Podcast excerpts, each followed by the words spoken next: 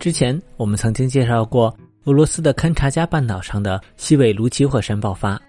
而在这之前，其实这个半岛上的另外一座火山——别基米扬内火山也在频繁的活动中。而前些天，一群俄罗斯的科学家就前往那座火山进行调查，却意外的遭遇到火山的再次喷发。当时，科学家们正前往火山附近，准备放置地震测量系统以及其他的设备，用来监测之后可能出现的更大的火山喷发。结果，就在他们抵达火山的当天，火山就出现了三次剧烈的活动，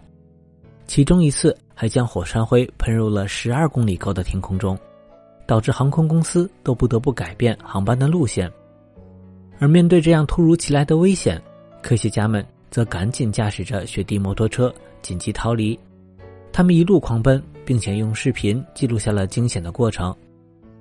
在他们逃离的过程中，风很大，天空中还开始掉石头，火山灰跟小石头像雨点冰雹一样落在他们的身上和地面上，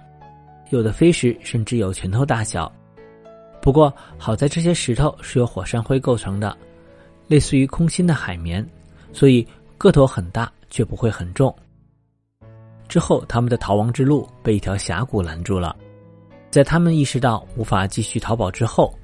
为了躲避飞来的碎片和火山灰，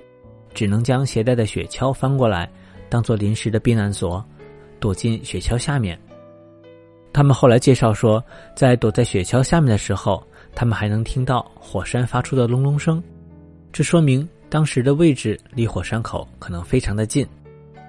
最后，这群科学家一直等到了火山云消散之后，才回到安全的区域。所幸大家都没有受伤。